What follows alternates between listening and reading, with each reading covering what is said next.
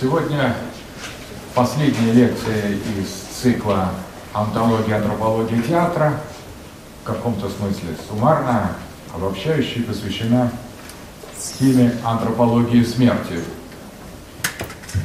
Я не уверен в отношении следующего курса, будет он или нет, то есть поэтому оно может быть вообще последний в этом курсе, а может быть будет еще, как я планировал, сериал театра, сейчас э, э, решается много факторов разных.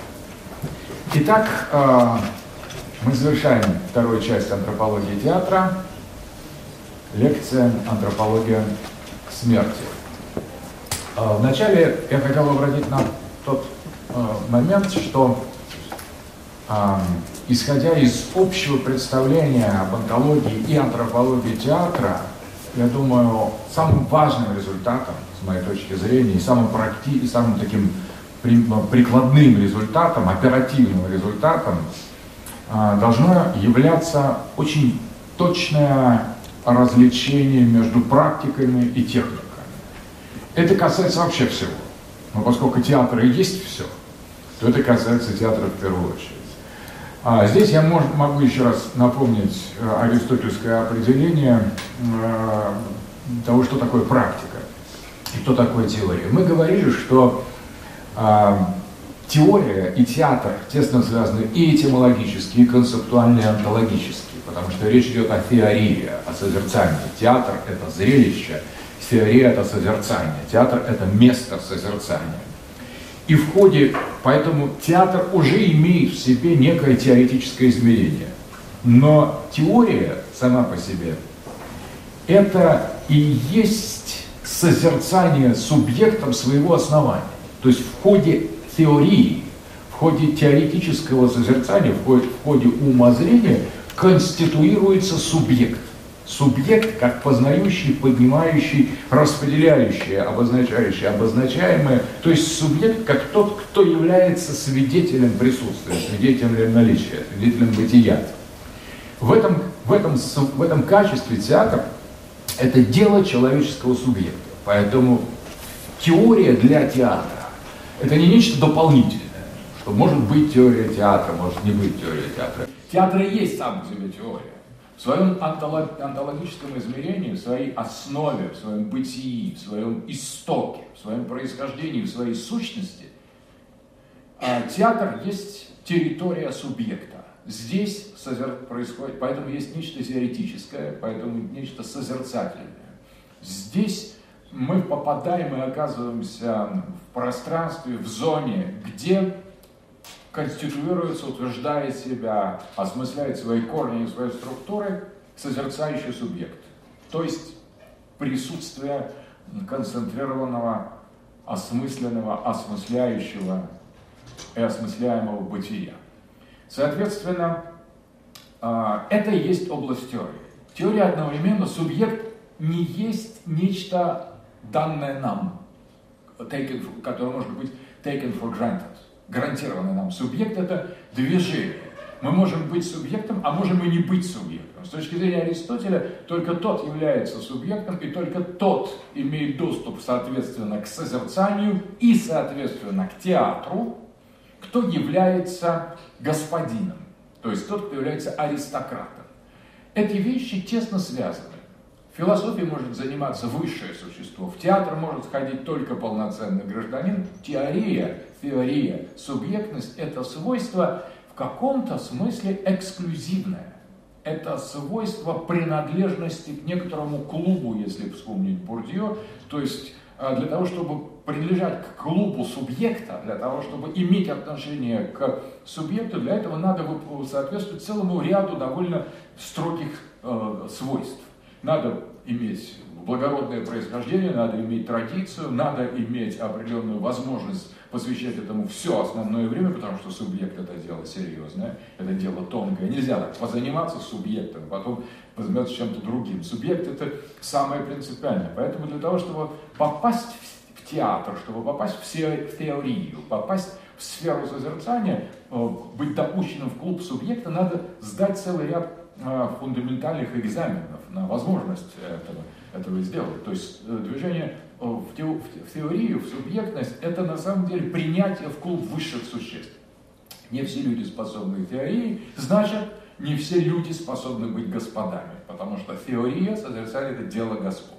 Речь идет не о только наследственной аристократии, речь идет о аристократии души, аристократии духа. Если кто-то очень хочет заниматься теорией, даже если он раб, как Эпиктет, например, он освободит свой дух через это созерцание. Поэтому эм, вот эта возвышенность аристократии, аристократии, способной к созерцанию, способной к хождению в театр, э, а, получающий допуск субъектности, это усилие всегда. Если человек рожден в аристократической э, семье, но не поддерживает этот огонь субъектности, он может просто деградировать и превратиться в, в, в нечто низшее, просто уронить свой статус. Соответственно, только э, театр – территория субъекта, и поэтому теория, то есть созерцание, является основой театра. Дальше, что говорит Аристотель?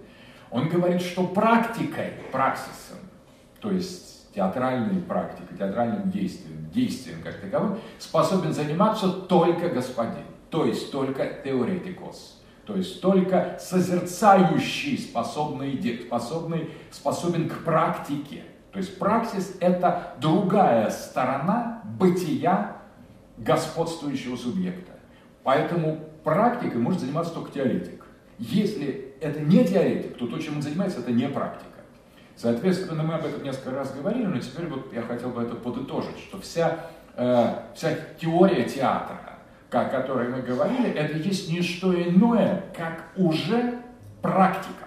То есть не практика состоит в применении этой теории как к какому-то конкретному ремеслу, практика состоит в глубинном освоении теории. То есть мы, если мы созерцаем истоки, истоки своей собственной субъектности, мы уже на практике их воплощаем, потому что занимаясь теорией, мы каким-то, мы оказываем, все равно продолжаем быть в мире, мы этот мир реконституируем, реструктурируем благодаря акту своего созерцания. Поэтому театральная практика и театральная теория – это не две, два направления. Вот пришел из теории из одного класса в другой.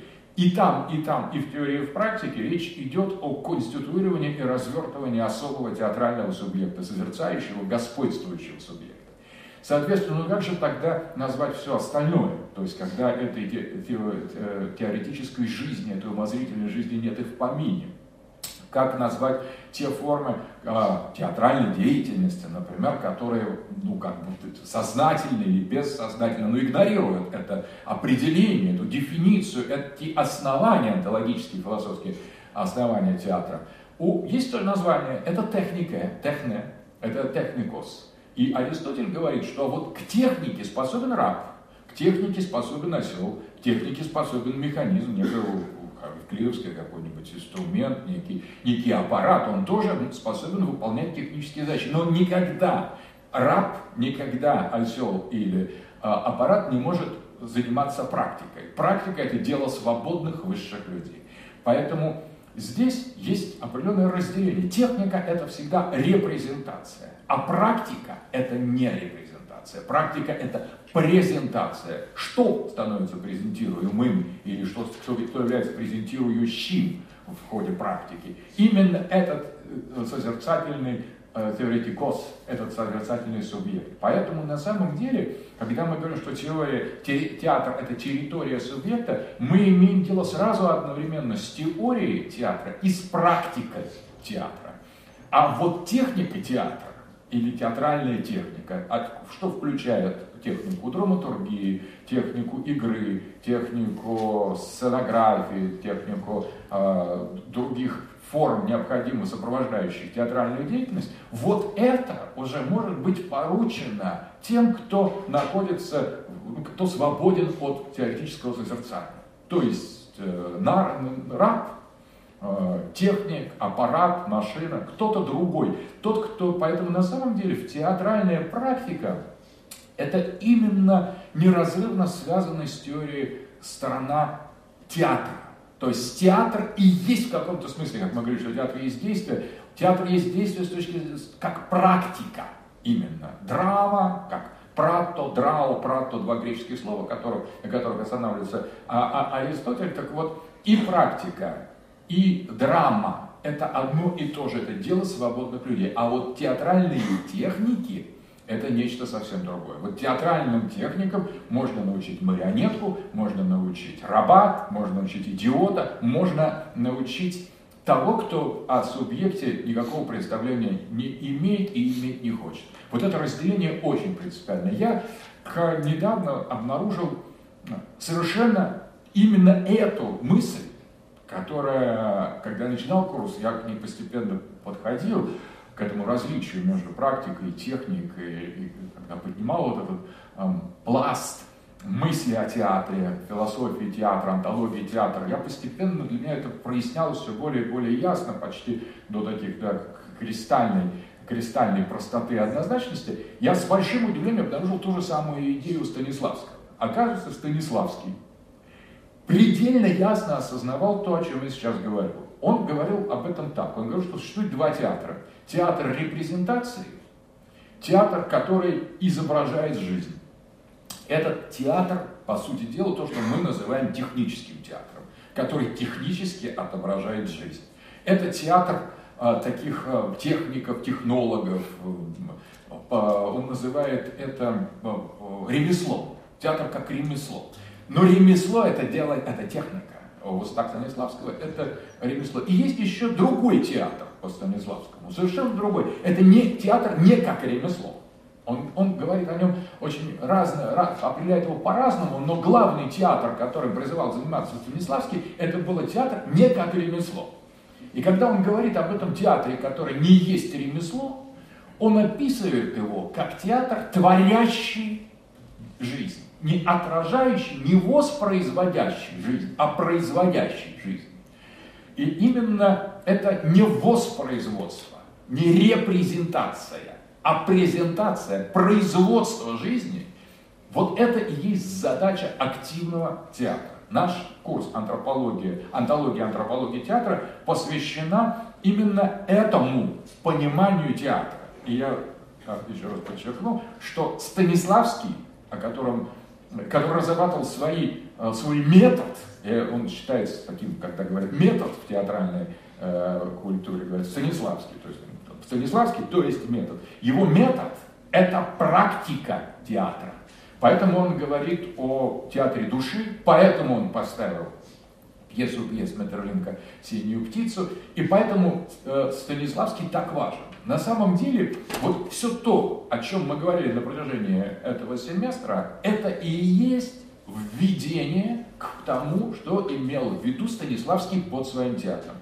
Конечно, в полной мере эту метафизику, эту теорию, это созерцание и эту практику применить по совершенно очевидным причинам в предшествующие десятилетия э, нашей истории было невозможно по идеологическим, метафизическим причинам. Соответственно, Станиславский, которого мы знаем, это уже цензурированный Станиславский, это уже некоторый определенный компромисс между Станиславским, вот таким метерлинковским Станиславским, Станиславским антологическим, антропологическим, практически и теоретическим, и неким уже таким, э, некой пародией на него. Поэтому Станиславский призывал делать театр презентации, а не репрезентации. Театр праксиса, а не театр техники.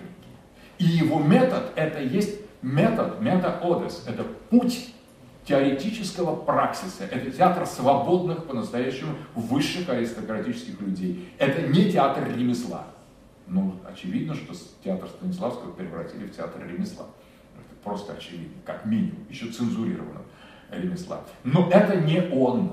Поэтому Станиславский это не просто э, какое-то такое наследие, которое мы уже упоминаем, как Пушкин, некое наше все и все, там, и забыли. На самом деле это а, мыслитель, деятель, которого требуется переоткрыть сегодня. Последние 30 лет мы находимся в контузии после конца предыдущих 70 лет. Соответственно, для того, чтобы прийти к Станиславскому, который уже с 17 года по своим представлением о театре получил колоссальный удар, не, не, мог, не могло быть иначе, чтобы к нему продраться, надо преодолеть, снять с себя, по крайней мере, два слоя фундаментальной цензуры. И вот это очень важно. И здесь как раз его ранние постановки, Меттерлинг и вообще вот наш курс может быть просто принципиально важным с практической точки зрения, не с технической точки зрения. С технической точки зрения это к другому. Так вот, это, этим, а, а, этим введением к а, лекции о а, а, антропологии, антропологии смерти я хотел как бы подытожить весь курс, а теперь перейдем вот, к, собственно, к этой последней, э, последней лекции. А, ну, начнем с того, что э, Федерико Гарсия Лорка, гениальный испанский поэт и а, драматург, он писал и ставил пьесы, создал свой театрик, играл в нем. А, один из гениев 20 века, таких ярчайших гениев, то есть безусловных тотальных гениев. И э, он задумался как раз о театре, э, очень пронзительной в поэзии, в своих теоретических работах, задумался именно об этом театре презентации. Вот что делает театр по-настоящему разрывным, взрывающим, что делает его живым театром. Для него очень важно было сделать театр живым, местом жизни, не местом демонстрации жизни, а жизни как таковой.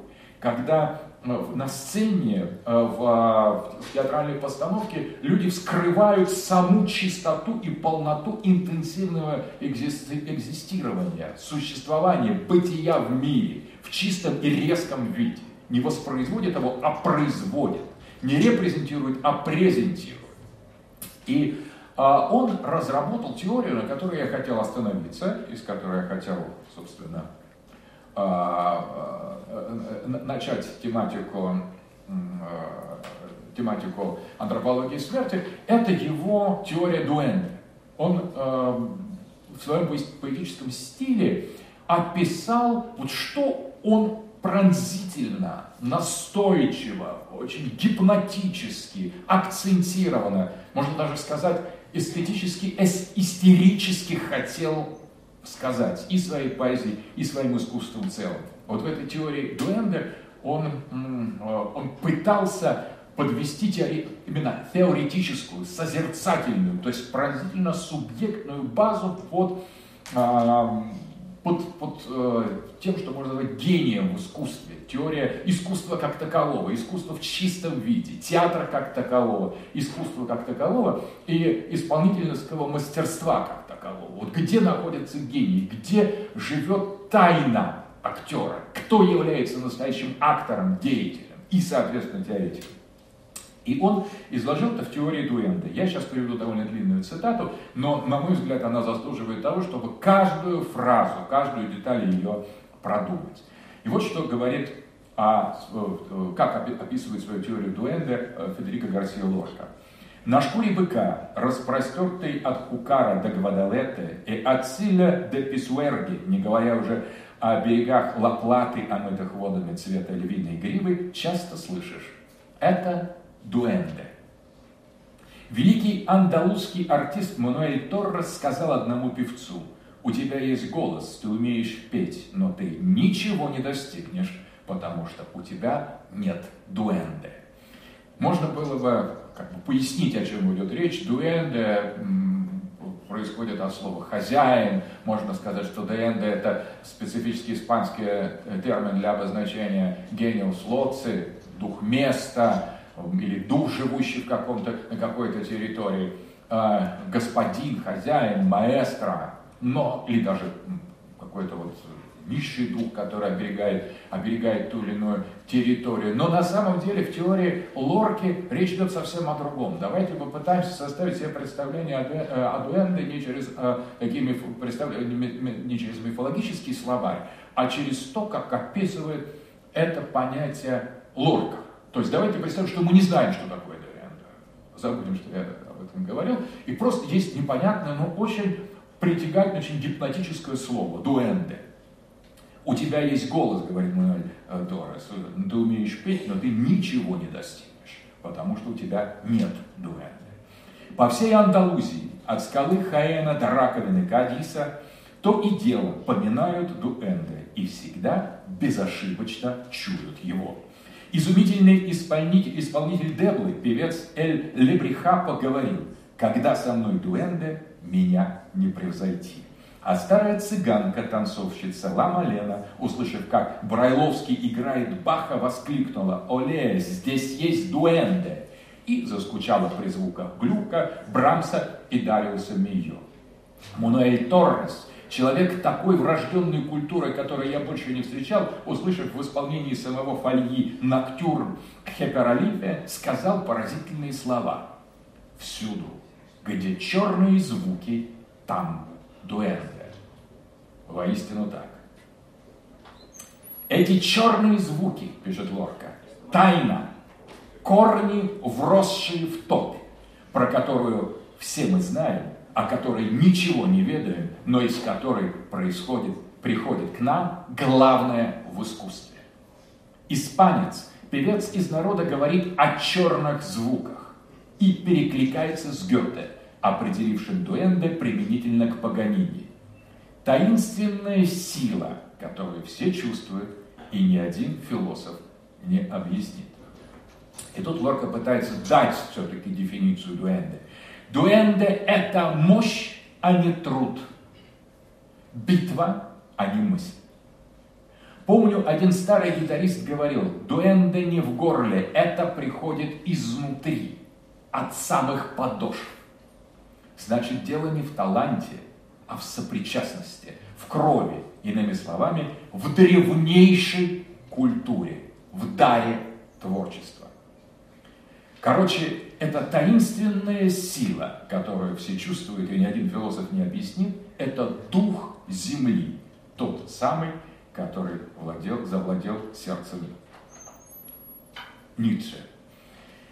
И а, а, дальше а, Лорка развивает теорию дуэнде, где подчеркивает тесную связь дуэнде именно с Испанией. Он отличает дуэнде от других образов вдохновения. Музы и, э, и ангела. Он говорит, что есть вдохновение от ангела, оно возвышенное, чистое, органичное, но одновременно упорядоченное. Есть а, вдохновение от музы, которое более буйное, более с более а, разбросанное, более а, дезориентированное, но тем не менее э, достаточно связанное в своей, своей, в своей напряженности. И есть то, что приходит с самого внутри, из самой глубины. Это вдохновение дуэнде. И вот э, э, Лорка связывает именно дуэнде как гештальт, как образ, как силу, как тайну игры, как тайну гениальности именно с Испанией. Лорка говорит, великие артисты испанского юга, андалузцы и цыгане знают, что ни песня, ни танец не всколыхнут душу, если не придет дуэнде. И приводят такой очень интересный пример. Однажды андалузская певица Пастора Павон, девушка с гребнями, сумрачный испанский дух с фантазией подстать Гойе или Рафаэлю или Эль Гальо пела в одной из таверн Кадиса. И при всем совершенстве ее пения она не могла никого затронуть. Это очень обаятельно описывает, как публика, когда слушает ее пение, скучает, грустит, опускает глаза, хотя она демонстрирует полное совершенство владения голосом, интонацией. Э, но чего-то не хватает, и все опускают глаза. И вот тогда, он описывает, она поняла, в чем дело. Она пела без дуэнда. И тогда девушка с гребнями вскочила, одичалая, как древняя плакальщица, залпом выпила стакан огненной касальи и запела опаленным горлом, без дыхания, без голоса, без ничего, но с дуэнде. Она выбила у песни все опоры, чтобы дать дорогу буйному, жгучему дуэнде, брату Самума. И он вынудил зрителей рвать на себе одежды, как, рвут их в трансе антийские негры перед образом святой Барбары. А на испанском юге появлению дуэнде вторит крик души. Жив Господь! Внезапное, жаркое, человеческое, всеми пятью чувствами ощущения Бога по милости дуэнде, вошедшего в голос и тело плесуньи. То есть речь идет об одержимости, безусловно, но одержимости чувственным, передаваемым интуитивно и немедленно, без всяких пояснений, без всяких подготовки, но чего-то фундаментально превышающего человеческий статус. Поэтому Ловка здесь говорит о Боге. Дуэндов открывает человеку доступ к безднам божества. Божества как сакральности, которая напоминает о той вертикали, о которой мы говорили, которая проходит сквозь ось, сквозь алтарь Диониса в театре. Это возвышенное, которое одновременно и поднимает выше предела и опускает ниже нижнюю, нижней границы. Это то, что роняет и подхватывает. Это физическое ощущение Бога. Интересно, что в Ветхом Завете есть подчас формула, когда присутствие божества описывается буквально настолько а, на, а, наглядно, настолько пронзительно. Например, страшно попасть в руки Бога живого страшно попасть в руки Бога живого. В Бога мертвого можно попасть в руки, это абстракция. Но Бог живой со своими руками в их конкретике, которая берет тебя и поднимает, и рассматривает, это ощущение столь глубокое, столь фундаментальное, что оно подстать ощущению дуэнды. Дальше Лорка говорит, Элеонора Дуза, одержимая дуэнды, брала безнадежные пьесы и добивалась триумфа. Так, Паганини, вспомним слова Гёте, притворял в колдовскую мелодию банальный мотив.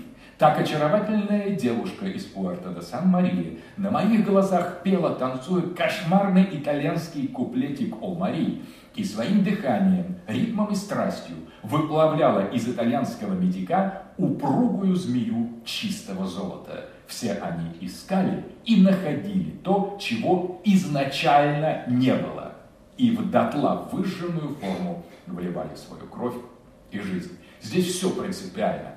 Того, что из, там не было. Дело поэтому не в формах, не в репрезентации, дело не в, в, в совершенстве драматургической основы. Искусство театра, искусство как таковое, искусство актера, искусство исполнителя имеет дело вот с этой изначальной глубинной базовой стихией, с дуэнде.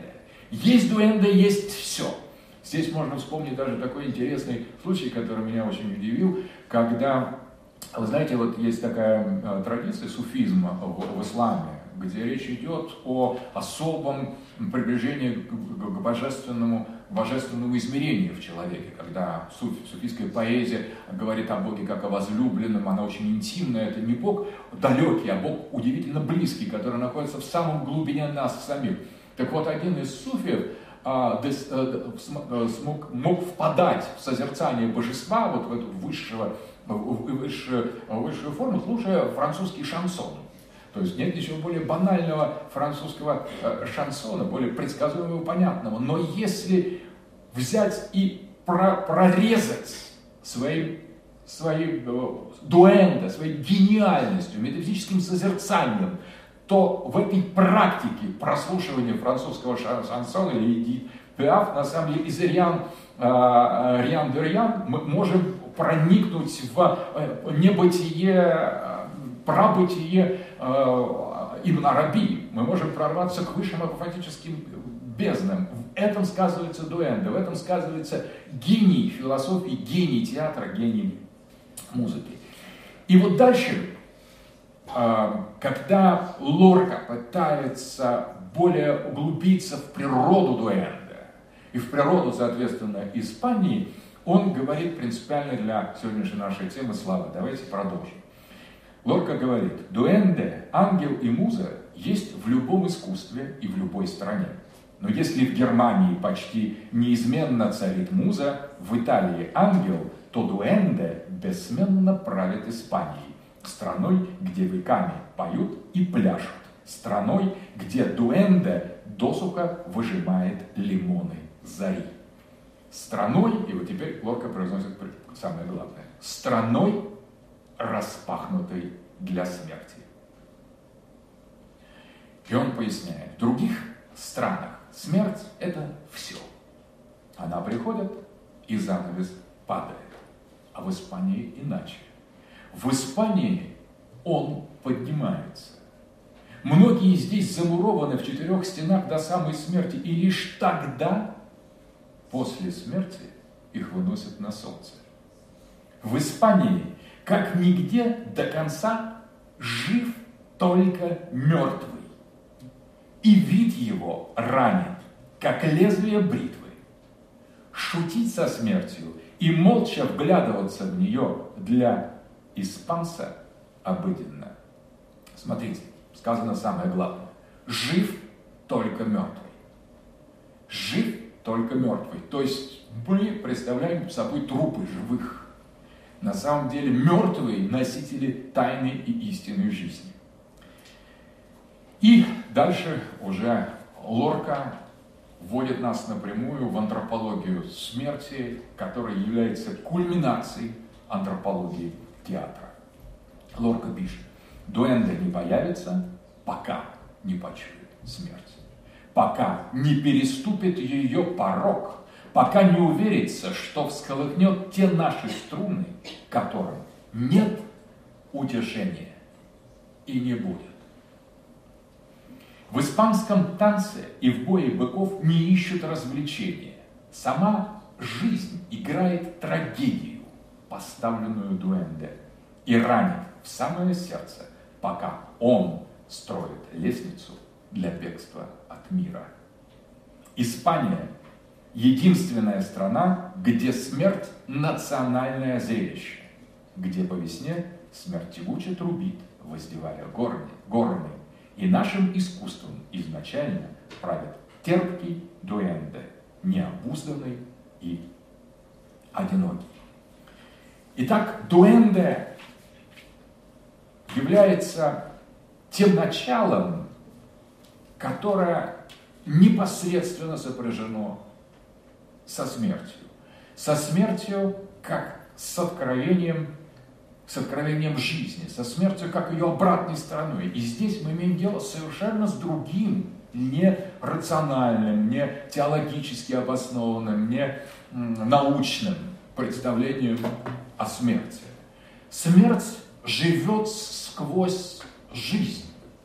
И жизнь приобретает свое, свое могущество, свой вкус, свою терпкость, свое присутствие благодаря исключительно наличию внутри и вовне ее смерти. Жизнь – это момент, вспышка между смертью и смертью. И именно без этого присутствия, без этой а, а, засечки смерти, которая не только впереди, которая и сзади, и вокруг, и в нас, она и сейчас. Смерть – это нечто совершенно принципиально другое, нежели окончание жизни. Смерть дается в тот момент, когда мы по-настоящему осознаем, что мы есть, мы есть здесь и сейчас. Поэтому дуэнде – это гений места. Он тесно связан, он не может быть без места. Невозможно искусство без территории, невозможен театр без сцены, невозможно песня без своей почвы. Невозможно издать ни один по-настоящему талантливый звук, если он не исходит из глубин, Помните, как один из певцов, а, испанских певцов, который, которого цитировал Лорка, говорил о том, что он исходит из-под подошв. Вот настоящий голос бытия всегда здесь. Он всегда раздается в конкретном месте. И это место, вернее, когда это место начинает осознаваться так, как то место, где мы есть здесь и сейчас, и всегда перед лицом смерти, тогда, только тогда по-настоящему приходит гениальность. Только в этом состоянии можно петь, играть, и только это и является некой антологией дуэнды. Без пронизанности нашего присутствия лучами смерти, без того, как, чтобы мы впустили бы ее в наш мир, в наше присутствие, в наше наличие, чтобы мы открыли ей доступ смерти к нам и столкнулись с ней лицом к лицу, без этого нет творчества, без этого нет ни гениальности, нет, нет настоящего искусства, нет театра. Отсюда это параллель между театром и боем быков. И бой быков, и театр – это балансирование на грани смерти. И песня – это балансирование на грани смерти. И, соответственно, конечно, здесь э, можно вспомнить прекрасную экзистенциально развитую теорию Мартина Хайдеггера о том, о Dasein е Dasein – это здесь бытие. И, и то здесь бытие, вот бытие становится вот здесь, то, где есть вспышка бытия. При этом Dasein по Хайдеггеру экзистирует, то есть существует аутентично, подлинно, тогда, когда он относится к смерти. Вот бытие к смерти является самым главным определением нашего присутствия в мире. Это пронзительное ощущение конечности. Обратите внимание, что когда Лорка описывает феномен дуэнды, он, во-первых, напрямую связывает его со смертью, а во-вторых, он хочет отложить, вынести за скобки утешение, осмысление, обоснование, надежду. Он хочет подчеркнуть то, что является истоком трагического как такового. Да, в трагедиях мы знаем чаще всего, что каким-то образом страдания героев, они э, компенсируются их памятью, их, их величием или посмертным вознаграждением. Но не это же делает трагедию трагедией. Трагедия делает трагедией само, сам факт этого необратимого, абсолютного несчастья, которое с которым сталкивается и которое проживает герой. И это несчастье нас трогает, это, это оно нас волнует, это оно нас пронизывает. Вот та смерть, которая э, герой трагедии дает доступ в мир, она нас затрагивает по-настоящему. Не то, что он ходил, ходил и там получил пост а, или там посмертное утешение. Это не, это не трагедия. Трагедия иногда об этом упоминает, упоминает, иногда об этом забывает, но пронзительность трагедии в этой разверстой бездне присутствия в мире, трагичного присутствия, неоправданного, необъяснимого. Поэтому Дуэнде не утешает. Дуэнде просто либо есть, и тогда речь идет о, о гениальности, о гениальном актере, гениальном режиссере, гениальном а, сценаристе, гениальном зрителе, Потому что если мы умеем читать дуэнда, то мы не пойдем на те спектакли или не будем слушать ту музыку, где его нет. На самом деле дуэнда – это то, что объединяет субъект театра во всех его, а, антропологический субъект театра во всех его измерениях. Потому что без зрителя, пришедшего за дуэнда, пришедшего под ведомым голосом смерти, своей собственной смерти, в театр не, не будет э, театрального дуэнда, некому будет смотреть, как поет гений. Поэтому здесь дуэнда э, никому не принадлежит. Он не принадлежит только гениальному композитору, исполнителю, только одному зрителю. Когда он приходит, все участники театральной сцены становятся осененными его присутствием. А когда он уходит, что как не крути, чисто, чисто технический зритель или чисто технический исполнитель, чисто технический режиссер, чисто технический сценарист э, принципиально ничего не изменит в бездарности пьесы. Мы уходим, ну, может быть, оценив какие-то качества, но э, в театр люди приходят только за одним. И приходили всегда за дуэнде. Они хотят дуэнде, они хотят быть в, в его лучах, и когда они этого не получают, ну, конечно, можно превратить зрителей, как у нас попытались это последние сто лет сделать, превратить в скотов. И так и назад не вернули. Просто в механическое, такое обывательское, можно пойти на шопинг, можно пойти в конце недели в театр. То есть превратить в, в технику. Это технический зритель, который созерцает технический спектакль, технических режиссеров с техническим составом. Такая механическая Э, механическая пьеса, которая там два телевизора, один вдруг поставлены на лицо друг друг друга, друг друга, один смотрит другой. Соответственно, так, с такими же как бы предсказуемыми реакциями, перещелкиванием каналов. А, но настоящий э, театр это совершенно другое. В театр люди приходят за смертью, в театр люди приходят для того, чтобы столкнуться с истиной наличия, для того, чтобы а, воображение взорвалось в бездне смерти, и чтобы почувствовать себя людьми и стать людьми. И поэтому театр Станиславского – это театр творения. Театр творит мир, потому что все остальное, что является театром, это смерть. И, соответственно, внутри смерти, из прямого столкновения с ней рождается театр. Теперь э, очень такая, на мой взгляд, загадочная вещь. Если мы попытаемся понять, а как в истоках театра, театре в его классическом греческом измерении, как э, эта тематика дуэнде и тематика смерти, как эта антропология смерти отражалась. Ведь если театр – это э, территория антропологии смерти, где смерть проступает как жизнь, а жизнь снимается или облачается в смерть, где маска как раз служит этой границей с обоих, с обоих сторон этой маски, маска сама и жизнь, и смерть, она всегда двойственна. Соответственно, эти две маски, комедия трагедия, все говорит нам об этой двойственности жизни и смерти в театре, то как это отражено э, в истоках театра? Конечно, могут сказать, что мы говорили об алтаре Диониса, мы говорили, говорили о трагедии, о том, что это песни жертвенного закаляемого козла, и что это уже само по себе заклание э, того, кого ведут на смерть, это песни сатира или песнь жертвенного козла, или песнь быка, Э, ведомого на смерть, который божественен по своей природе, который умирает и возрождается, это само по себе уже есть э,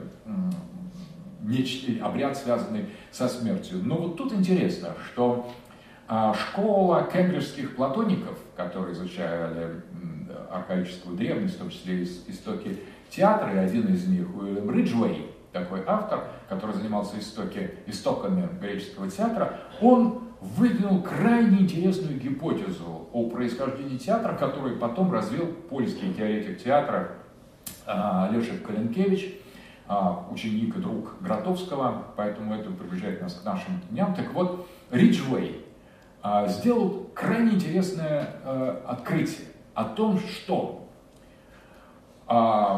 в древнем театре, в изначальном театре, таком в греческом античном театре, театре-театре, театр, который дал и название, и форму, и смысл, и структуру, и содержание, и антологию всему, о чем мы говорим, то есть о театральном театре, о театре истоков, существовала такая интереснейшая вещь, как второй алтарь.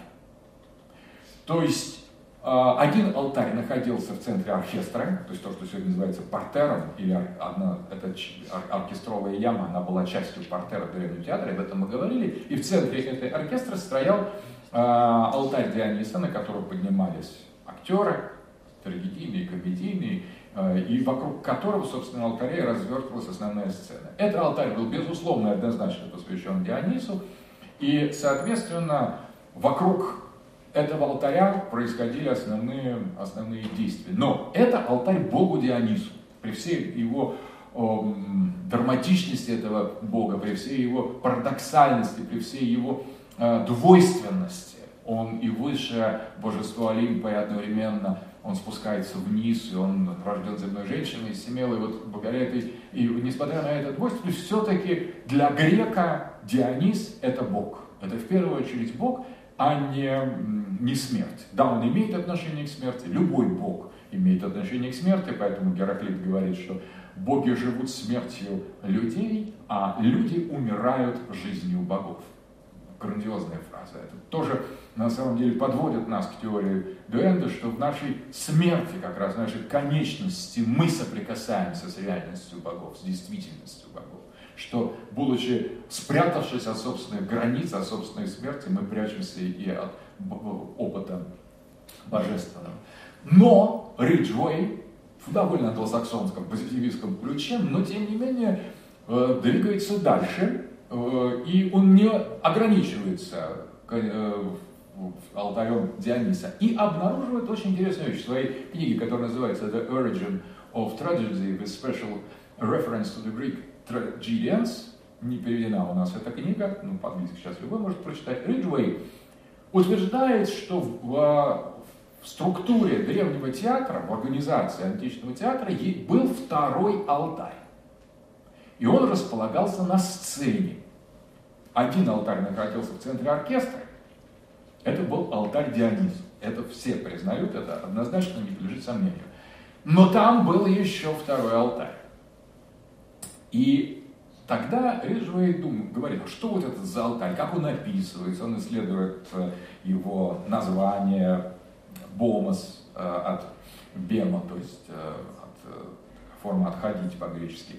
И вот этот бомос, специфический алтарь, он упоминается постоянно на сцене, он упоминается в строгом отличии от алтаря, который находился в центре оркестра, и говорится, что этот Алтарь, второй алтарь, рядом с ним которым стоял стол с печеньями, где приносились э, в жертву печенья специфические, галеты. Этот алтарь напоминал те алтари камни, которые находились у каждого древнего здания э, в, греческом полисе. И такие алтари-бонусы, они были посвящены либо древнему герою, либо подчас просто мертвому предку. Фактически это были могилы. Такой алтарь, второй алтарь, алтарь, алтарь сцены по сравнению с алтарем оркестра, этот второй алтарь был алтарь мертвым, где приносились э, э, жертвы э, покойникам, то есть мертвым предкам. Фактически речь идет о совершенно архаическом элементе театра. То есть, если угодно, о прадионисийском, додионисийском измерении театра, который, Риджвей развивает свою гипотезу, был частью, вернее, развился из культа мертвых. То есть, с его точки зрения, танцы, плачи, песни и стихи, которые составляли основу, базу древнейшего театра, были элементы поминального культа. Именно этот поминальный культ, осуществлявшийся вокруг второго алтаря, не дионисийского алтаря, а алтаря сцены, вот этот, эти обряды обращения к мертвым, а, они и были основой театральной пьесы. Потом они были облагорожены, окультурены через влияние культа Диониса, ему были преданы такие более высокие эпические и мифический характер, но в основе лежали довольно простые по своей, по своей структуре э, обряды, связанные со смертью. И вот тут очень интересно, что как, был, как, как, как структурировались эти обряды. Они представляли собой не просто поминовение того, что сделали предки или герои, но одновременно они стремились дать мертвым возможность жить через живых. То есть вот это поминовение или обряд поминовения, поминовения э, мертвецов фактически означал их, дать им возможность через изображение их действий или через ритуальное, э, ритуальное повторение каких-то классических фигур, жестов и воспроизводству гештальтов, дать возможным мертвым жить сквозь живых. То есть мертвые э, с греческой точки зрения не исчезали окончательно. Ничто не может быть окончательно исчезнуть. Смерть была иной формой жизни. И, соответственно, э, вот в обрядовых, обрядовых э, плясках и танцах, в обрядовых драмах, культовых драмах, произносились песни, э, произносились песни, словословия, стихи и осуществлялись пляски и танцы, которые, в центре которых, вокруг этого алтаря, вокруг этой точки, откуда выходили мертвые. Фактически это был э, опыт или момент пересечения двух миров. Жизнь соприкасалась со смертью у этого второго алтаря, мертвые выходили наружу, входили в живых, они дышали легкими живых, они смотрели глазами живых, они двигались движениями живых, они жили жизнью живых, но одновременно они насыщали живых фундаментальной торжественностью, сакральностью того мира. Это было еще не осмысленно как божественная чистота, отвлеченная так, в режиме диурна, оторванные, очищенные от всех тонических элементов, мертвые представляли собой, собой носители второго мира, еще не разделенного на, условно, на ад и рай, на Олимп и Аид. Мертвые были носители интенсивной полноты, которая окружала временное приходящее бытие живых. И таким образом мертвые через свое возвращение не просто использовали живых, как сказать, носителей во время этого обряда, они еще и насыщали участников этого обряда новым знанием, мудростью, глубиной смерти, ее торжественностью, ее возвышенностью, ее сублим, о чем мы говорили. То есть Мертвые несут в себе эстетику ужаса, которая трансформирует, открывает, очищает, возвышает и преображает жизнь. Потому что это опыт торжественный, это опыт соприкосновения с глубинами бытия, откуда человек появляется, с тех подошв, о которых говорил Лорка, и куда он уходит снова. И вот то, откуда он появляется из этой тьмы, и куда он уходит снова в эту тьму, эта тьма через поминовение мертвых приходит в нашу жизнь.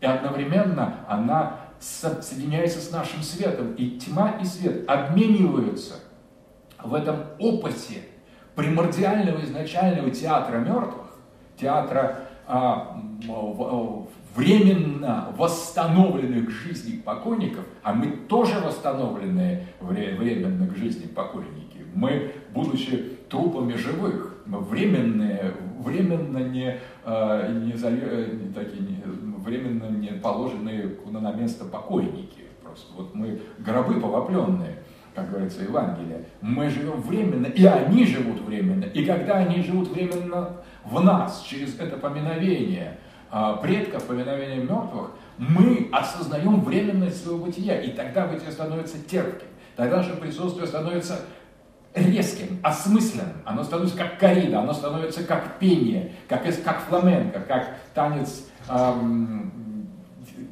цыган э, или, э, или э, как поразительный, поразительная строфа гения. Потому что гений э, по-настоящему творит гениальное произведение, когда он и живет настолько интенсивно, когда он за одно мгновение проживает множество, множество жизни. Про цыган вообще очень интересная тема, что это народ, а, самосознание которого строится на удивительной метафизической истине. У цыган нет а, своего государства, у цыган нет своей родины, у цыган нет своей отдельной веры, у цыган нет а, своей профессии, но зато цыгане это единственный народ, как считают сами цыгане, который знает, что такое истинная радость. То есть Бог не дал цыганам ничего из того, что Он дал всем остальным народам, и компенсировал этот тотальный недостаток отсутствия родины, корней, страны, государства, профессии. Ничего нет у цыган. Зато у цыгана есть радость танца, у, цыгана есть, у цыган есть радость музыки. Поэтому цыганская музыка, аутентичная цыганская, цыганская архаическая музыка, она не имеет никакого, никаких э, аналогов отдаленно. Это и есть дуэнды в чистом виде. Цыгане – это народ дуэнды, которые живут духом этой, этой пронзительной, пустой и чистой радости, без причин, без ожиданий, без целей, без структур, радости в чистом виде. Соответственно, а, и, а, да, и, соответственно, здесь мы приходим к обоснованию теории Лорке о дуэнде. Оказывается, исток театра это культ мертвых. А культ мертвых – это культ живых, это их воспроизводство. Отсюда становится понятным, что делает актер, что делает, э, э, кому он дает вход. И это позволяет нам немножко яснее может быть, более трезво посмотреть на структуру дуэнде. Дуэнде – проводник, дуэнде – дух, но он открывает двери, доступ, открывает вход и выход в мир, э, в котором, который населен, который не пуст, который не является черной пеленой. Мир душ, мир, э, мир мертвых, который приходит. Соответственно, и маски, и танцы, и, и поэзия, и, и драма приобретает характер возвышенного а, такого оккультуренного культа мертвых. Театр – это театр мертвых изначально. И любая драма, которая здесь играется, это драма, которая в первую очередь главным участником, постановщиком и зрителем которой является смерть. Театр – это территория смерти. Но именно той живой, осмысленной смерти, смерти не материалистической, хлоп и все. Вот этой смерти не знает ни культура, ни театр. Смерть – это действительно инобытие жизни, это обратная сторона шара бытия, как говорил Хайдегер. И она в театре проявляет себя, именно смерть, ее предельно точное наличие превращает театр из места репрезентации в место презентации, место практики, место открытия смерти как содержательного, глубокого и потрясающего основы нашего присутствия в мире начало. А дальше Риджуэй говорит, если это так, то тогда чем больше древнее, чем больше древний, более древнее является а, драматическое произведение, тем более а, эксплицитно, то есть явлено, открыто должна быть эта тема в ней представлена. И находит это, в этом полное подтверждение у Исхила. Одна из наиболее знаменитых пьес Исхила «Персы», он говорит, а вот мы думали, а где она происходит. Она происходит, да, она происходит в, э, в, в, в Иране, но а, с чем она связана? Вот это одна из таких древнейших пьес, Скилл это один из таких первых, первых творцов театра, по крайней мере, тех, первые, от кого у нас дошли э, великие пьесы, она, эта пьеса развертывается у могилы Дария у могила Дария, а, могильный холм, которого прославляется, и э, смысл пьесы – это обращение к нему. Вот мы говорим, вот э, пьеса Персы – это о борьбе гре... Э, персов и греков, об их о величии греческого духа, все это верно. Но канва ее, как она строится, это обычно не, не, не описывается, но а, территория пьесы – это могильный холм Дария. То есть смысл этой пьесы – это когда персы обращаются к своему мертвому царю, мертвому герою. И они, и что же хотят они?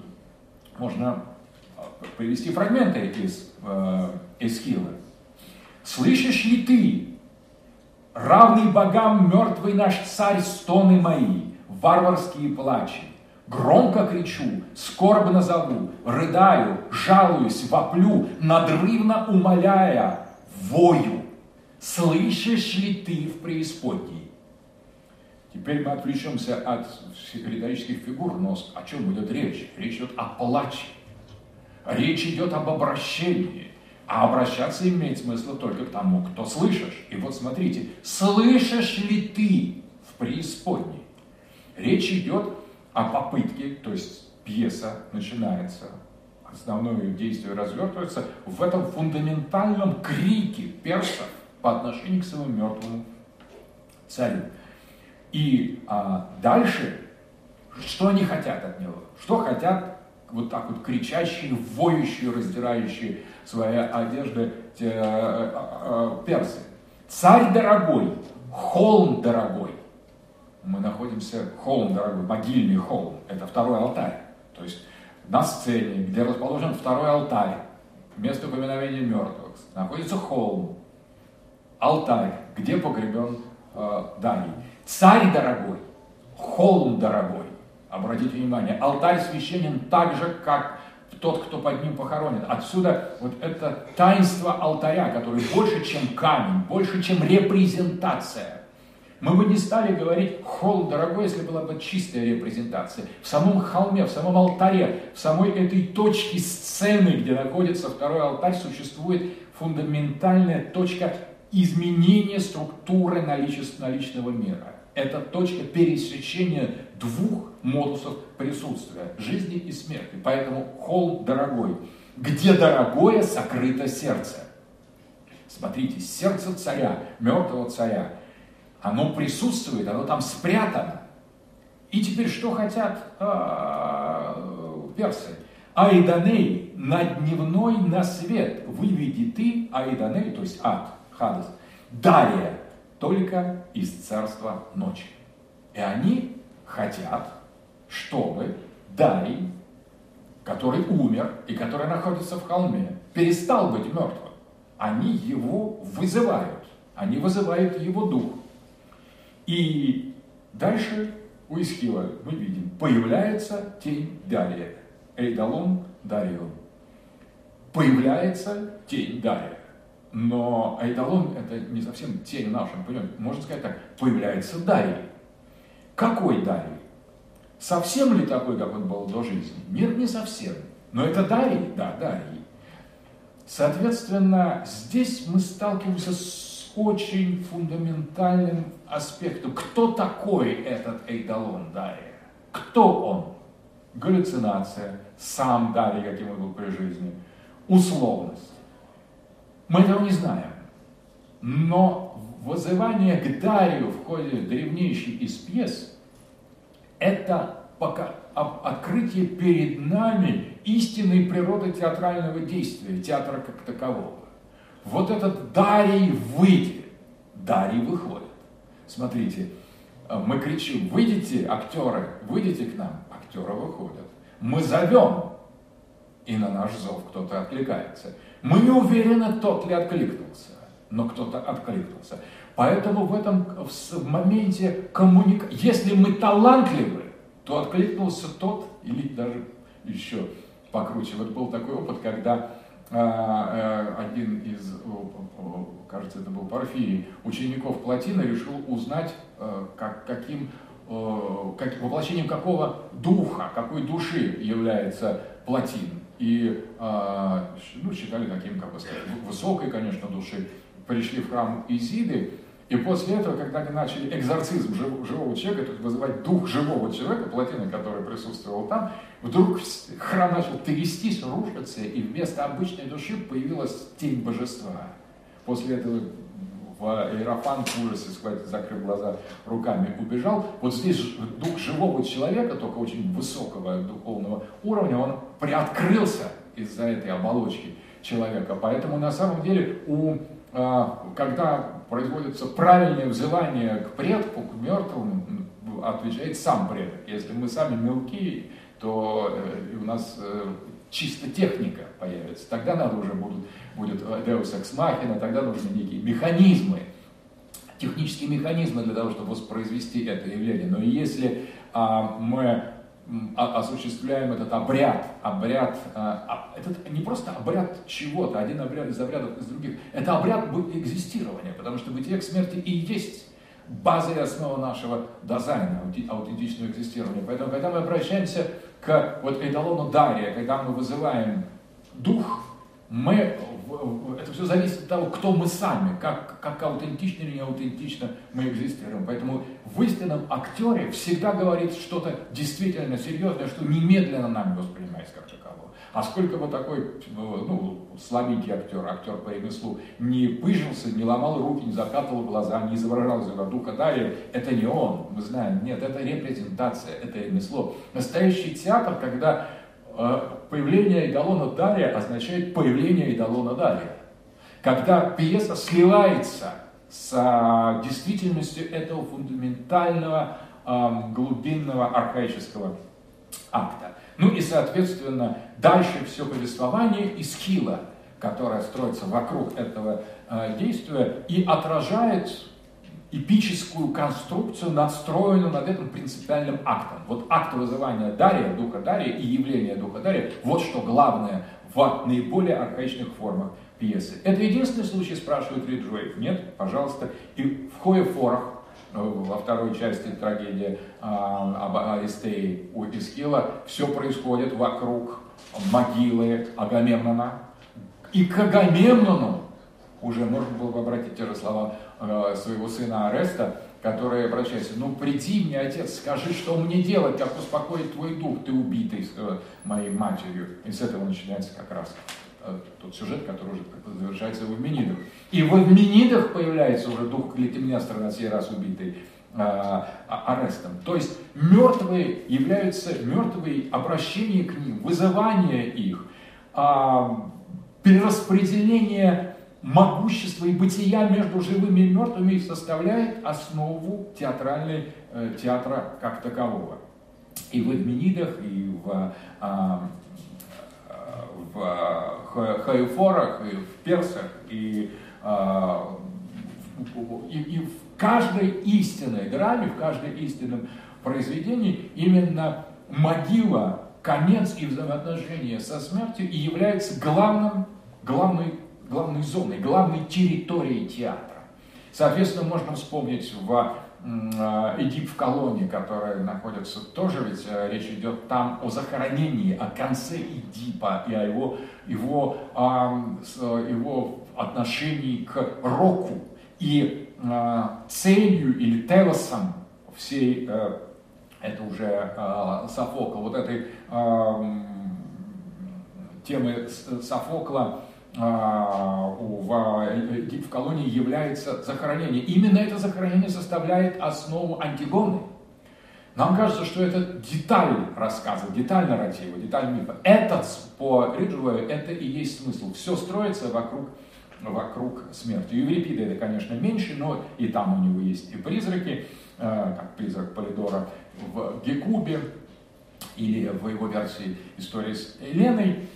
А, но теперь мы переходим уже к возрожденческому театру. И здесь призрак отца Гамлета. Не случайно он имеет такое же фундаментальное значение для всего театра. На этом даже была современная такая немножко постмодернистская теория хантологии. Не онтология, а хантология, анте, haunted.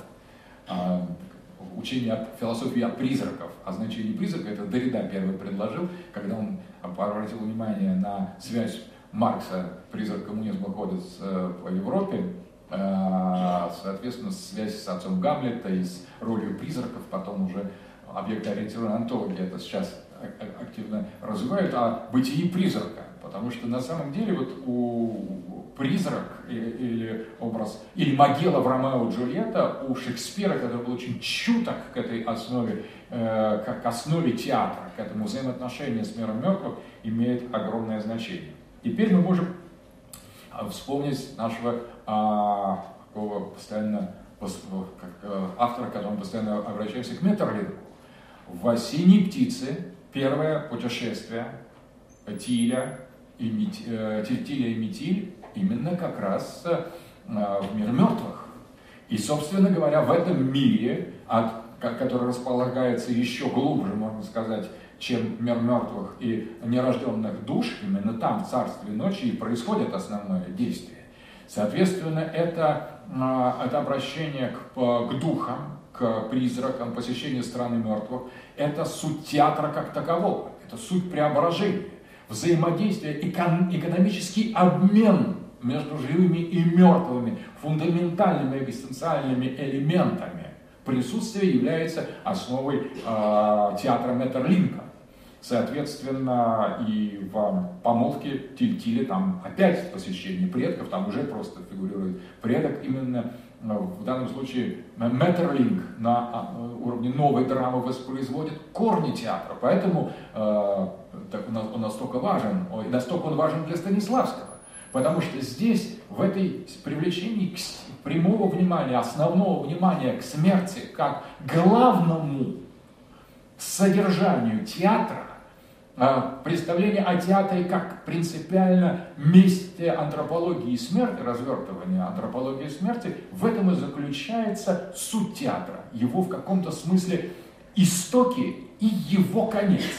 В какой-то ясно, что в классическом театре это забывается, становится на, э, на, на, отходит на второй план. Там, в современном театре, где смерть это просто конец, конечно, здесь ясно, что сама метафизическая цензура вышибает эти основания. А, тонатологические основания театра просто напрочь, или превращает их в такой пустой, э, насмешливый постмодернистский нигилизм, или в объектно-ориентированную антологию, где уже просто объекты становятся героями, героями театральной постановки, но в, в, в настоящем полноценном театре истоков и в театре конца речь идет о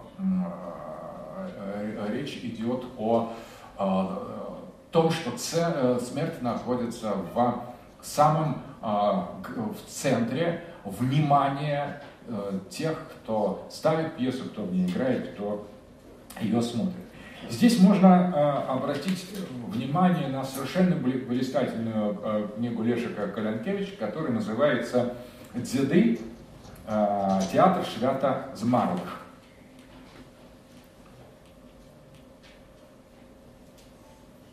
Театр Швята Змарлых. Он, Калинкевич говорит, а теперь давайте посмотрим, вот я думаю, что для польского театра, том числе для Гротовского, для классического польского театра, ну, настоящего, современного. Это, кстати, великий театр. Вот поляки а, это люди большого театра. Вот интересно, что каждый народ обладает какими-то отдельными формами выражения своей гениальности. Театр у поляков, безусловно, гениальность э, театра. И э, для польской традиции ту роль, которую для для нас как раз через э, Станиславского играет Метерлин, для них играет Мицкевич и его дзиды. И здесь, если вспомним, о, о, о чем идет речь в дзидах. Дзиды – это произведение, посвященное э, культу мертвых, их возвращению, их призыву, их вмешательству в, в человеческую жизнь. Этот странный и сложный баланс диалектический между живыми и мертвыми – который не ограничивается эти уже мертвые, а эти еще живы. Здесь нет уже и еще. Жизнь и смерть, судьбы живых и мертвых переплетаются между собой гораздо более глубинным образом.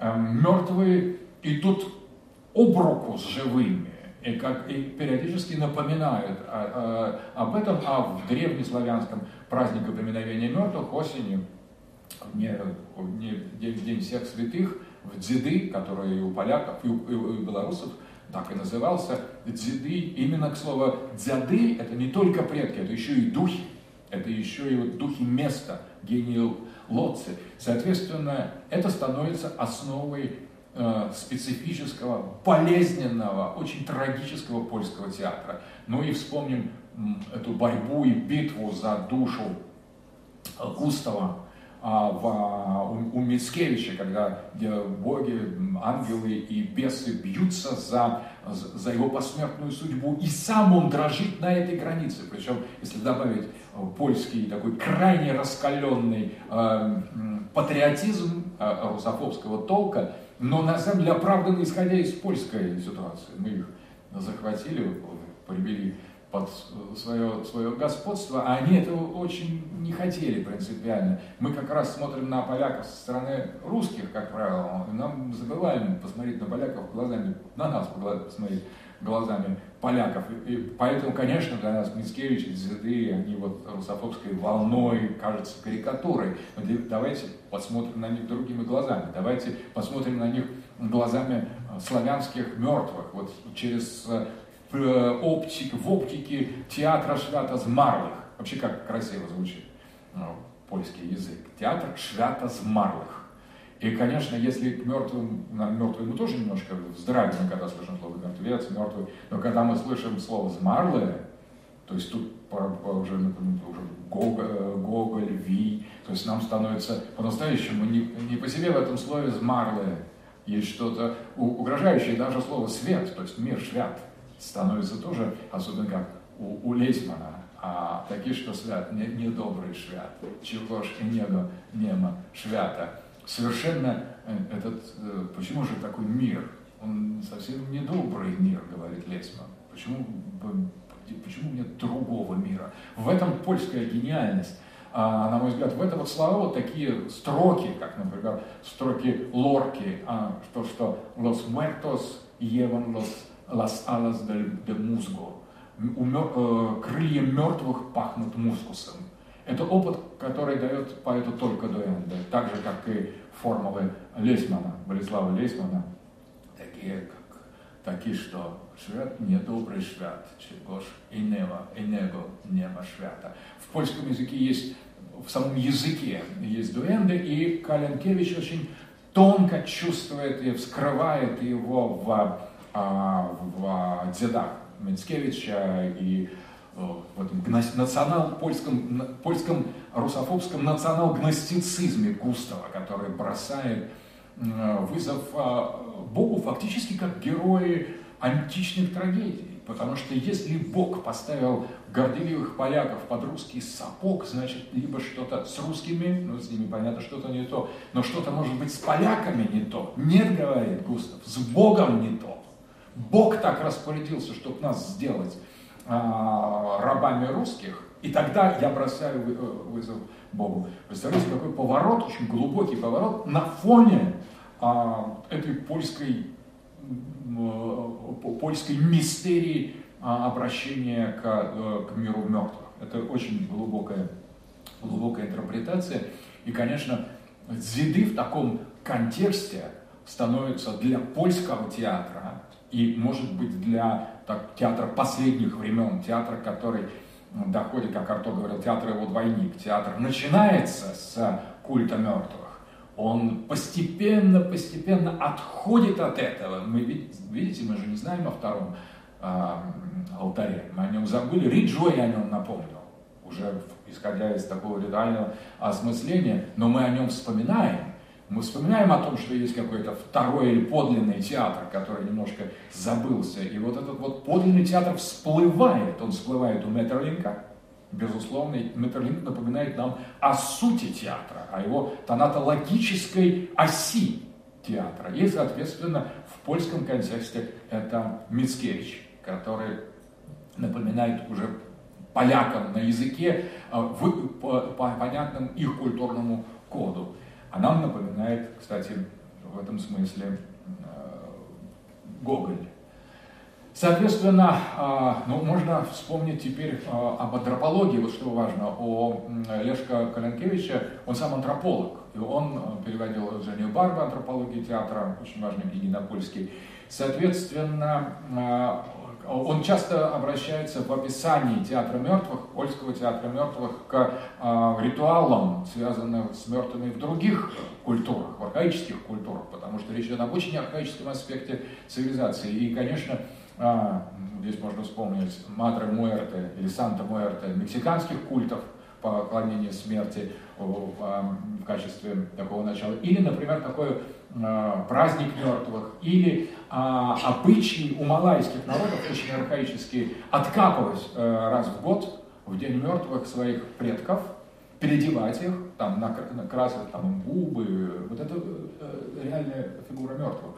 А, на самом деле, причем интересно, что малайцы до сих пор верят, что когда вот, например, если какая-то женщина осталась одна, или старичок, у которого все умерли, но он должен принести в этот день мертвых к себе и дать им должное, накормить, посадить э, э, и э, вернуть обратно, что если он не может нести тяжело все-таки, даже если они, в общем, останки, все равно, а, тогда он обращается к колдуну, и за какое-то небольшое поощрение, вознаграждение колдун делает так, что мертвые идут сами вместе с ним, потому что ему тяжело или ей э, нести на себе такой нож, они приходят в дом сами. То есть теоретически это определенная возможность. Откуда в архаическом коллективе все это берется? Откуда этот малайский, довольно распространен среди на Сулавесе и на Мадагаскаре, куда малайцы приехали, приплыли очень давно.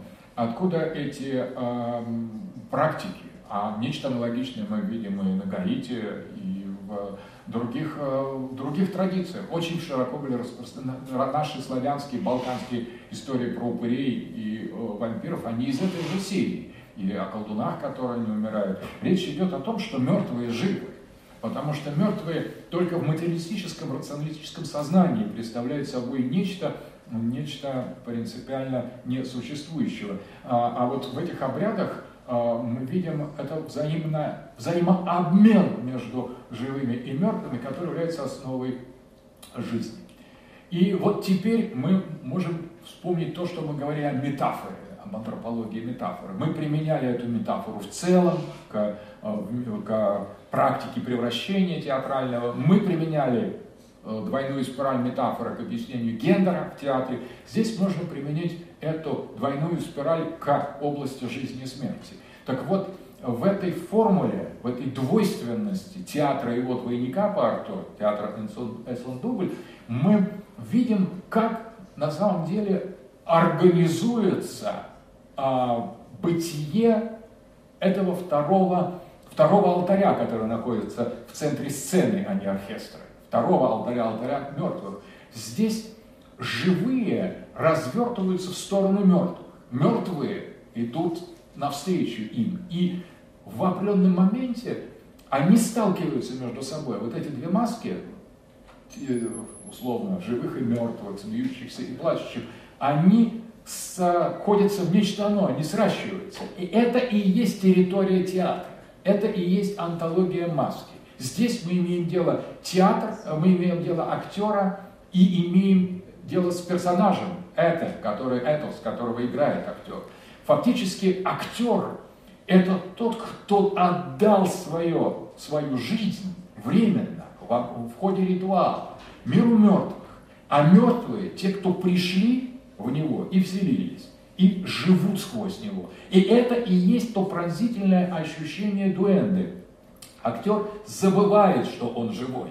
Но когда актер забывает, что он живой, то и мертвый забывает, что он мертвый.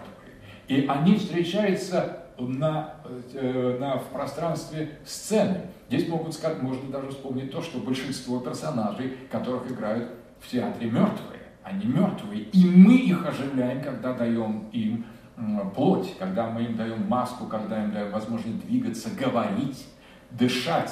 И чем более талантливый актер, тем а, больше презентации пробивается сквозь его репрезентацию. А если он гениальный актер, то он поражает тем, что мертвые приходят так близко к нему. И здесь как раз мы имеем дело с э, опытом, с э, практикой, с антологией из э, дуэнды. Поэтому на самом деле само по себе маска во многих культурах, архаическая культура служит как раз для вступления с миром мертвых в коммуникацию. Маска скрывает живого и открывает мертвого. Одновременно она укрывает живого от мертвого, она его защищает. Соответственно, вот эта территория театра, театра двойной спирали жизни и смерти, и есть некая формула, а, формула, а, формула э, антологии и, и а, театра, и ключа, таинственного ключа к театру как таковому.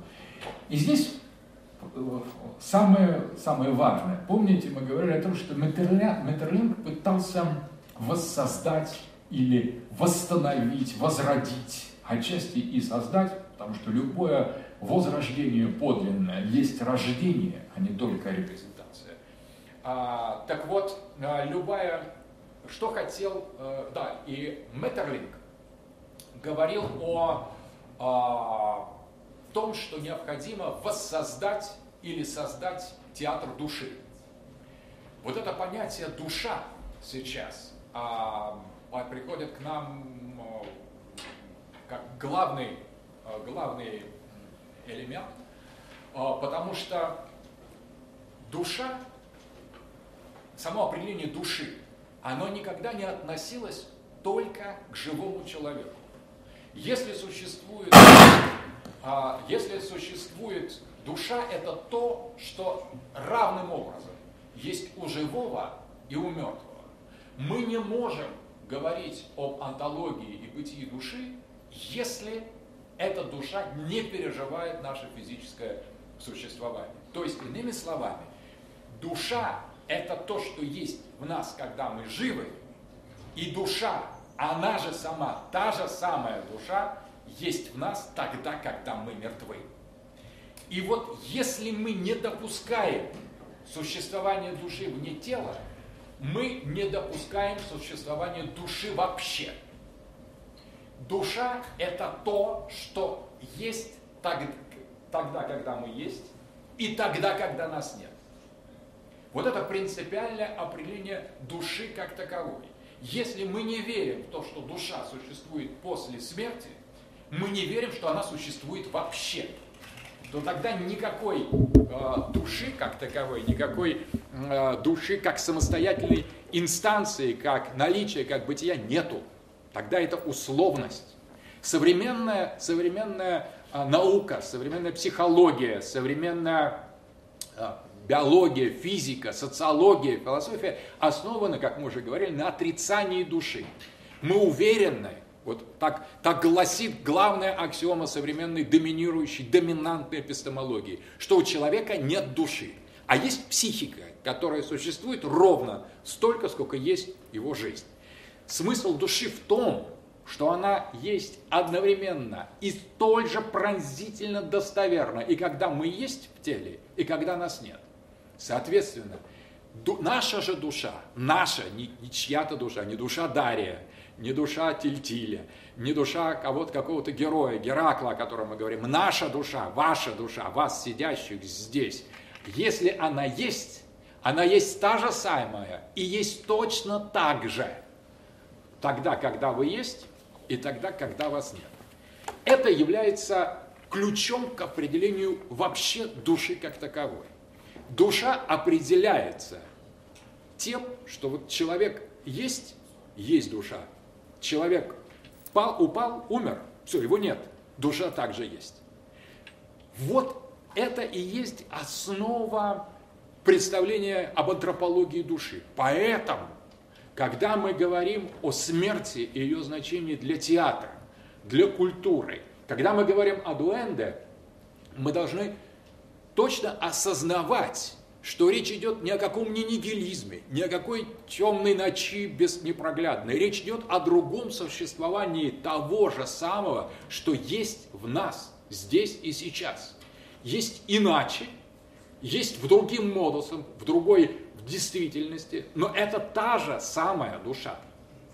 В, своей, в этом отношении душа – это то, что объединяет и соединяет живых и мертвых.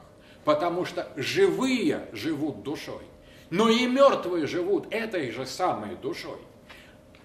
Таким образом, территория театра, когда Меттерлин говорит о театре как театре души, а это его главная идея в его творчестве, в его философии, в его теории театра, он как раз говорит о том, что душа есть то сакральное начало в нас, которое лежит между миром э, материи и миром божественного. Именно в душе происходит встреча земного и небесного. В душе происходит божественного и, и, и телесного. И это, эта территория души есть тот самый алтарь мертвых, который обнаружил э, Риджвей. Таким образом, говорить о театре мертвых – это не говорить о нигилизме, не пугать нас страш, страшилками прекращения чего бы то ни было. Это одно из самых жизнеутверждающих определений театра. Театра как место или территории антропологии мертвых.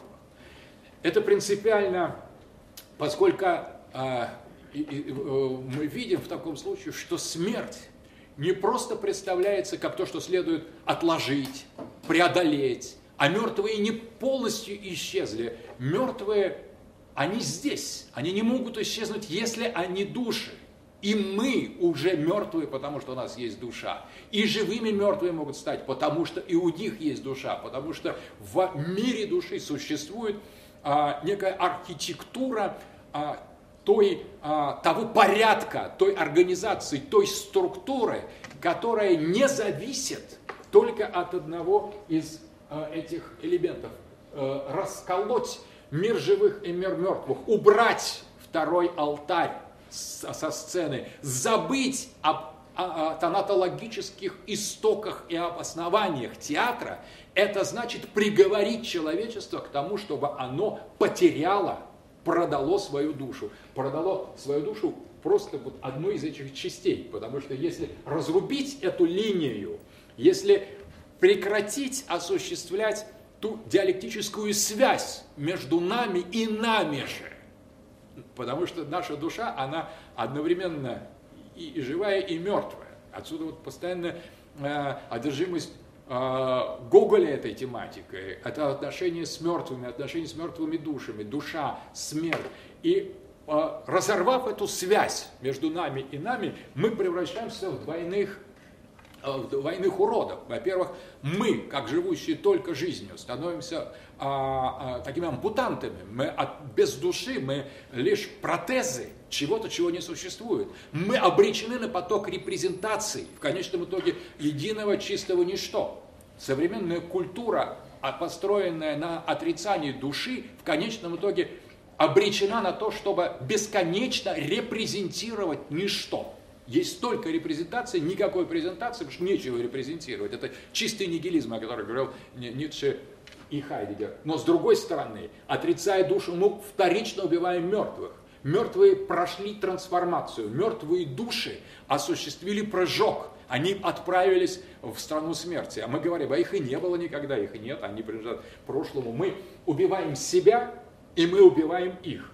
Фактически разрубание культа мертвых почитание мертвых, которое включено в православную традицию. И вот обратите внимание, в церквях, если вы видели на налой, на алтарь, который посвящен мертвым, это вот очень знакомая нам э, э, знакомый а, а, элемент обихода церковного. Часто можно увидеть, особенно когда служат литии или поминальные молитвы, родительские субботы, лежит крупа, хлеб, проса, рис, какие-то еще вещи, масло подсолнечное. Это люди приносят еду своим мертвым, дорогим им мертвым, они их кормят, потому что в этой еде их память, их почтение. И в, в эта еда, вот эти скромные, подношение простых, бедных э, старичков или старушек, которые еще, еще сохраняют эту связь времен, эту связь с жизнью, с истоками жизни, с достоинством человека, с, э, связь с миром души, в этом запечатлена их внутреннее движение, они дают им свою жизнь. Они дают своим мертвым свою собственную жизнь, и тогда они получают взамен от них их жизнь, их знания. И их душа становится более сильной, более крепкой, более вертикальной, более, более стоящей и э, не падающей. Поэтому э, нет никого более живого, чем предок. В конечном итоге, обратите внимание, мы несем этот театральный элемент в наших фамилиях. Когда мы говорим, там, я Дугин, кто-то Иванов, Петров, а наши индивидуальные личные имена, они тоже не такие личные. Сколько много? Саш, Маш, Петь, Даш, там, тоже личное, мы уж как говорим, я вот Саша, а это что, не Саша, что ли? Тоже Саша какой-то, еще Саша, и сколько их много. Мы э, часто забываем, ну ладно, будем считать, что это наше индивидуальное имя, но фамилия это принадлежала многим, и фамилия это знак мертвых. И если мы Ивановы, и наши предки Ивановы, родители, еще про предки, они все Ивановы. И вот эти предки, они живут в этой фамилии. А если у чего-то есть у, чего-то есть имя, значит, есть и то, что этим именем названо.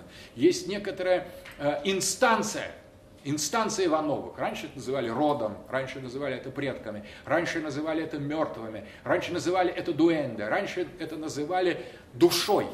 И вот эта душа рода, этот э, предок, его бытие, оно, оно проходит сквозь потоки нашей крови, сквозь наших детей, сквозь наших родителей. Они двигаются дальше и дальше, они живут в нашей крови, и их души живут в нас. Соответственно, э, в, они никуда не могут деться, они были до нас, и они будут э, э, до нас. Модерн, современность попыталась разорвать эту связь живых с мертвыми, сказать, живые только живыми. И в этот момент, когда живые только живые, когда живые все, и мертвых никаких, в этот момент живые были убиты. Потому что разрывая э, связь с родом, разрывая связь с истоками, с онтологическими основаниями, которые э, находятся в смерти, мы обрекаем на смерть нас самих.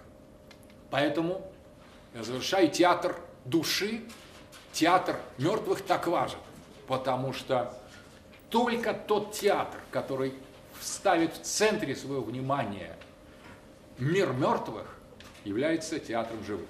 Благодарю.